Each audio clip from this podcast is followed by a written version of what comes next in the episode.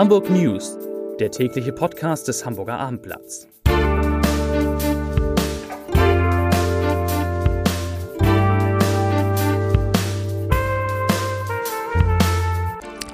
Herzlich willkommen in dieser neuen Podcast-Woche. Mein Name ist Lars Heider und klar, alle gucken auf Berlin, auf den Rücktritt von den angekündigten Rücktritt von Annegret Kramp-Karrenbauer, aber wir gucken natürlich wie immer auf Hamburg, denn hier gibt's auch einiges, was spektakulär und wichtig war. Also, wir sprechen heute noch einmal über Sabine, über die böse Sabine, die gar nicht so böse war, fand ich in Hamburg, und die Schäden, die sie angerichtet hat und vielleicht was noch kommt. Außerdem geht es um ein wirklich extrem ungewöhnliches Hotelprojekt, nämlich um ein Hotel in Hamburg, in dem die Zimmer nur zwischen 4,2 und 6 Quadratmetern, also so wie bei mir zu Hause, groß sind. Wir sprechen über Firmen, die Kopfgelder für neue Mitarbeiter zahlen und über das bedingungslose Grundeinkommen.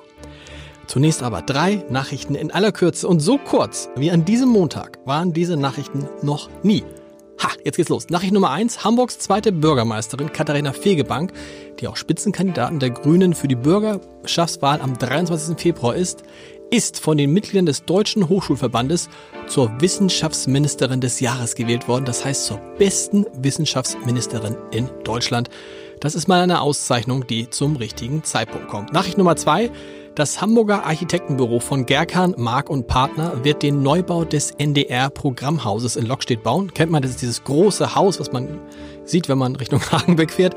Das alte Haus muss abgerissen werden, weil es mit Asbest verseucht ist. Und von Gerkan, Mark und Partner, diese Top-Architekten, bauen jetzt von unseren Geldern, nein, äh, das wird wahrscheinlich irgendwie zwischenfinanziert, das neue Haus. Und Nachricht Nummer drei, Hamburg hat so viele Lehrer eingestellt wie noch nie. 333 Pädagogen kommen zusätzlich an Hamburg Schulen und kein Witz, sie sind im Schnitt 33 Jahre alt. Ist doch ganz witzig, oder? Na gut, Juliane Lauterbach guckt mich an, als ob ich irgendwie was genommen habe. Und ich weiß gar, ich weiß gar nicht, ob die Dame nicht vielleicht sogar richtig liegt. Juliane, du hast dich mit Sabine beschäftigt. Juliane hat sich mit Sabine beschäftigt. Das ist der Name dieses, war es am Ende eigentlich ein Orkan in Hamburg schon? Genau. Ein äh, Orkantief. Ein Orkan. Aber haben, haben wir die, welche, welche Geschwind Windgeschwindigkeiten haben wir? Haben wir in Hamburg über, muss man nicht bestimmte Windgeschwindigkeiten erreichen? Weißt du wahrscheinlich jetzt nicht. So gucke ich gerade. Ne? So guckst du gerade. Gut, also Sabine war ja irgendwie, es war ja alles in Hamburg blockiert. Äh, die äh, Fernbahn fuhren nicht mehr. Ähm, es war eine, U eine Bahn, ein Baum auf einer U-Bahn, äh, ist äh, eine U-Bahn gestoppt. In, Flug, ähm, Flugzeuge flogen nicht mehr. Es war irgendwie am Sonntag. Es waren irgendwie alle Bereiche betroffen. Genau. In äh, Pinnenberg gab es noch eine ganz gesamte Wohnanlage, die musste evakuiert werden, weil ein Kran drohte drauf zu Und das kann man gleich mal sagen. Das hat, man, das hat man ja gestern gesehen. Ich glaube in den Tagesthemen da, oder Tagesthemen oder heute Journal, da haben die nach Pinneberg geschaltet und haben gesagt, dieser Kran könnte jeden Moment umkippen und so weiter und so weiter. Heute stellt sich raus, der wäre niemals umgekippt. Der hatte nur irgendein TÜV-Zertifikat nicht. Der wäre auch bei 200 km/h nicht umgekippt. Wahrscheinlich nicht, aber in dem Moment war das eben unklar und okay. da mussten die wahrscheinlich das so Viele, machen. Jedenfalls, was, ja. die, die, Bilanz ist aber heute, es ist nicht so schlimm gekommen, wie viele gedacht hatten. Nee, es war vor allen Dingen so, dann kamen die ersten Bilanzen rein, da ging der Blick ganz schnell wieder nach vorne. Also mhm. der, äh, die Sabine hat sehr wenig Zeit gelassen, um einmal durchzuatmen, denn dann kam sofort die Riesensturmwarnung ähm, hinterher. Und das ist eine ganz besondere, denn es kommt eine Ser Serie von Sturmfluten auf Hamburg okay. zu, so wie es die noch nicht gegeben hat, nämlich fünf Stück in Folge, das ist nicht so wenig. Wann geht das denn los? Man muss ja wissen, dieser Podcast wird um 17 Uhr erstmals ausgestrahlt. Da ist die erste schon im Gange? Ja, so gerade. Okay. Also hm, um die Zeit wird es etwa losgehen, also für 16.45 Uhr. Okay. Könnt ihr das äh, wahrscheinlich noch gerade gut mitnehmen. Und es gibt so drei verschiedene Arten von Sturmfluten und das ist also eine niedrige, eine mittlere und eine eine höhere und das ist eben so gerade eine, dass man von einer schweren Sturmflut spricht. Okay. Also fünf Zentimeter drüber von dem Bereich mittlere zu schwer. Also also mittelschwer kann mittelschwer, man. Mittelschwer, sag ich jetzt mal. Und was heißt das? Also, das heißt, der Fischmarkt wird überschwemmt. Ja, davon gehen wir aus, aus. genau. Aber mhm. droht da jetzt irgendwas Schlimmeres irgendwie? Nee. Also, weil bei Sturmflut denkt man ja immer an die Sturmflut von 1962 lange vor unserer Zeit, aber die ja wirklich Hamburg äh, zu größeren Teilen überschwemmt hat. Sowas droht jetzt nicht. Nee, das droht nicht. Trotzdem wurde eben davor gewarnt, wie jetzt seine Autos ganz weit unten stehen hat mhm. oder ganz nah im, im Elbbereich oder in der Hafen City, der sollte doch gucken, dass er sie ein bisschen weiter nach oben stellt. Ich glaube ja ehrlich gesagt, dass angekündigte Katastrophen ausbleiben und dass auch diese Sturmflut, genau wie Sabine gestern, jetzt nicht so schlimm wird. Wir gucken mal. Vielen Dank, liebe Juliane. Volker Meester ist da aus der Wirtschaftsredaktion. Auch eine der, der Themen, die ich hochinteressant finde an diesem Tag. Immer mehr Hamburger Unternehmen zahlen Kopfgelder. Das klingt jetzt irgendwie brutal, aber zahlen Kopfgelder, wenn ihnen andere Mitarbeiter empfehlen. Ist wirklich so. Ja, vor allem richtet sich dieses Programm an die eigenen Mitarbeiter, okay. Äh, dass eben die eigenen Mitarbeiter Hinweise geben auf äh, ja, Freunde, Bekannte, von denen sie wissen, dass sie äh, vielleicht wechselwillig sind. Und äh, wenn die dann tatsächlich angeworben werden, dann gibt's tatsächlich eine Prämie. Krass. Sag mal, welche Beispiele, wer macht sowas? Das macht äh, zum Beispiel Signal Iduna, also ein relativ bekanntes Versicherungsunternehmen in Hamburg. Das macht aber auch eine kleine Otto-Tochter, die so, äh, ja, äh, elektronische Rechnungen auf Basis von künstlicher Intelligenz äh, entwickelt für Handelsunternehmen, Energieversorger. Und dann, und so also dann nehmen wir jetzt mal an, ich würde jetzt irgendwie, äh, was ich keine Ahnung, meine Tochter habe ich nicht, meine, mein Cousin würde ich überreden zu kommen und so und dann kriege ich, was kriege ich da dafür? An, sein, anteilig von seinem Monatsgehalt was oder was, was, was nee, das aus? sind Nein, nein, das sind feste Beträge. Das okay. äh, reicht so von 1500 bis 5000 Euro. Oft sind es 2500 oder 3000. Das sind so ganz übliche Beträge. Ich habe auch schon gehört, dass es auch mal 10.000 sein können, aber da wow. habe ich kein konkretes Beispiel. Sag mal, und was ist dann, wenn, wenn man holt ein und alle denken, die sind mit dem zufrieden und nach in der Probezeit stellt man fest, ups, war doch nicht so dolle? Ja, die äh, Bedingungen sind tatsächlich unterschiedlich. Es gibt Unternehmen, die zahlen schon gleich bei Vertragsunterschrift. Mhm. Es gibt aber auch welche, die zahlen, wenn die Probezeit abgelaufen ist. Cool. Also, ne, wenn Sie in einem Unternehmen sind, können Sie noch was nebenbei verdienen. Muss man versteuern dann natürlich, ne? Kopfgeld, auch Kopfgelder müssen in Deutschland versteuert werden. Das wird man natürlich versteuern müssen. versteuern müssen, ja. Volker, vielen Dank. Jetzt habe ich die einmalige Gelegenheit, quasi die komplette Spitze unseres Lokalressorts, zumindest zwei davon hier zu haben, nämlich die Lokalchefin in Sagal und ihre Stellvertreterin Jule Bleier, die sich gleich zu uns setzt. Mit der einen spreche ich über das bedingungslose Grundeinkommen. Denn es gibt eine neue Volksinitiative in Hamburg, die fordert, dass Hamburg das bedingungslose Grundeinkommen einmal testen soll. Genau, die ähm, will am Montag, äh, Mittwoch sich äh, offiziell vorstellen und dann mhm. beginnen mit der Unterschriftensammlung. Und ähm, wir kennen ja vielleicht alle die Debatte um das äh, bedingungslose Grundeinkommen. Es gibt Gegner, es gibt Befürworter, aber es gibt eigentlich die meisten, die das für, zumindest für relativ interessant halten. Und so auch diese Volksinitiative das ist ein Verein, der nennt sich Expedition Grundeinkommen und ist eigentlich erstmal in Berlin verortet. Mhm. Und äh, die wollen das jetzt in über diese Volksinitiativen eigentlich in fünf Bundesländern mal testen lassen. Was wollen die genau testen in Hamburg? Das steht noch nicht so ganz genau fest. Also okay. Sie lassen das bewusst offen, okay. sagen Sie. Ich habe mit denen gesprochen.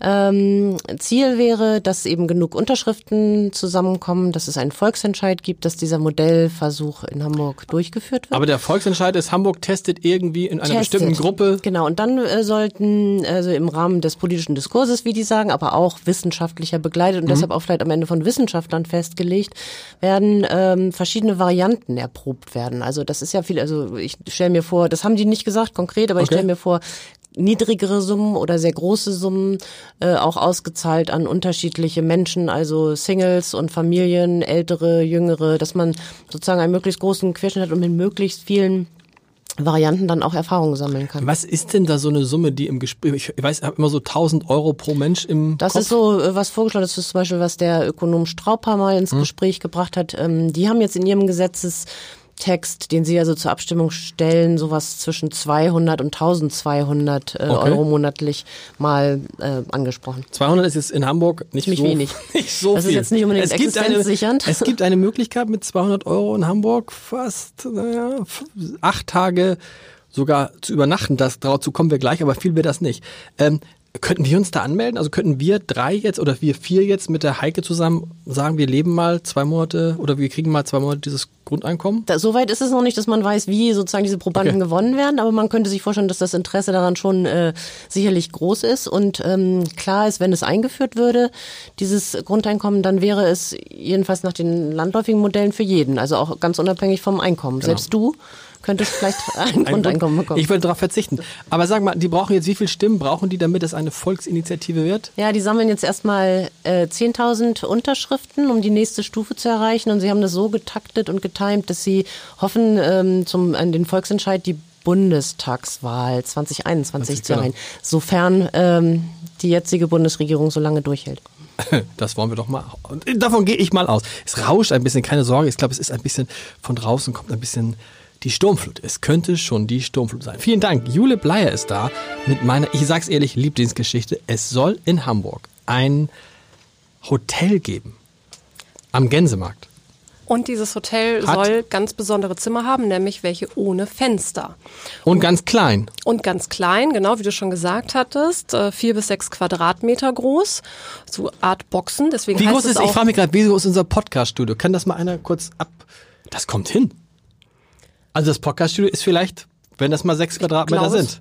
Ist es denn größer? Ich glaube, es ist ein bisschen es größer ist sogar. wahrscheinlich größer, weil äh, auf den äh, Bildern, die wir haben, sieht es doch schon sehr, sehr klein aus. Es Okay. sind aber zwei Betten, die da reinpassen, die sind dann übereinander gestapelt und eine Dusche ist da jeweils drin. Toilette? Kein Klo, nein, Okay. es wird Gemeinschaftstoiletten geben ähm, und eben keine Fenster, nur ein Fenster in der Tür, das dann vom Flur aus irgendwie ein bisschen ähm, Licht vielleicht hineinfällt. Und äh, 90 solcher Boxen soll es dort geben. Das ähm, Vorbild äh, ist schon in Hannover und in Göttingen gibt es schon zwei solcher Hotels und dieser ähm, Hannoveraner Oliver Blume, der Erfinder dieser Box-Hotels, will das jetzt eben auch am Gänsemarkt. Aber an sich ist eröffnen. es ja ganz cool, gerade in Städten, weil was macht man in Städten? Man geht ja eigentlich nur zum Schlafen ins, äh, ins Zimmer und guckt sich ansonsten die Stadt an. Das ist ja was anderes, als wenn du jetzt irgendwie im Strand oder Skiurlaub bist. Genau, er sagt auch, er, ähm, man kann da wunderbar schlafen, es gibt sehr gute Matratzen und dieses äh, Höhlenartige würde auch den guten Schlaf fördern. Darf, darf man eigentlich in so, so darf man eigentlich so in so einem fe- fensterlosen Raum lange sein? Ist das erlaubt? Doch, geht auf Kreuzfahrtschiffen ja auch. Also die Stadt Hannover sagt äh, eigentlich nicht. Die Okay. haben da nämlich äh, das Ganze begrenzt. Da dürfen Gäste maximal drei Nächte hintereinander dort übernachten und dann äh, müssen sie auschecken.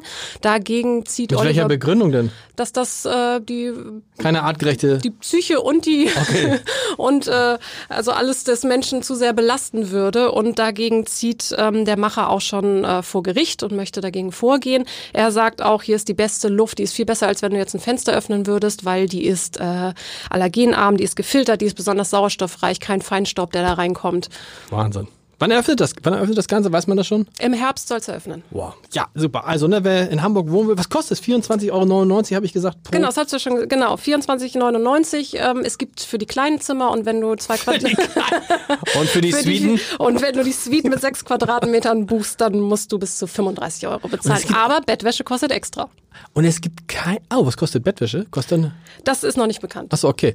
Das ist wahrscheinlich der Trick, dass die Bettwäsche 30 Euro kostet. Nee, aber sag mal, es gibt wirklich kein einziges, man kann, es gibt nicht einen, so eine, so eine, so eine Suite wäre dann ja 10 oder 12 Quadratmeter, das gibt's nicht. Es gibt nur diese Nein, beiden. maximal sechs. Krass.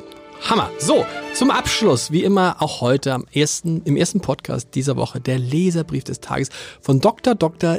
Dietker Heitele. Und es geht im weitesten Sinne um Thüringen und um die Folgen für Hamburg. Herr Heit, Heitele schreibt, sicher hat die FDP in Thüringen einen Fehler gemacht und Lindner hat zu spät reagiert. Wer aber gibt Andersdenkenden das Recht, etwa in Hamburg FDP-Plakate zu beschmutzen? Das ist derselbe Mobgeruch, wie er von Björn Höcke ausgeht. Statt einfach nur mal wieder loszuschreien gegen die AfD, sollten wir uns langsam fragen, warum in Thüringen 23 Prozent die AfD gewählt haben. Das sind keine Radikalen, sondern unsere Nachbarn, die Tür an Tür mit uns leben. Und noch ist die AfD vom Bundesverfassungsgericht als demokratische Partei akzeptiert, schreibt Herr Heitele. Und morgen hören wir uns wieder. Morgen vormerken. Morgen gibt es hier an dieser Stelle, also nach dem täglichen Podcast, einen Podcast mit Peter Maffei. Peter Maffei war zu Gast. Er hat ein Buch geschrieben und er sagt im Podcast unter anderem, dass er nur ein durchschnittlicher Sänger und ein durchschnittlicher Gitarrist ist. Was ich nicht finde. Und es war Sommer. Ist für mich eines der schönsten Lieder, die je in Deutschland geschrieben wurden. Morgen Peter Maffei in diesem Podcast zu hören. Bis dann. Tschüss.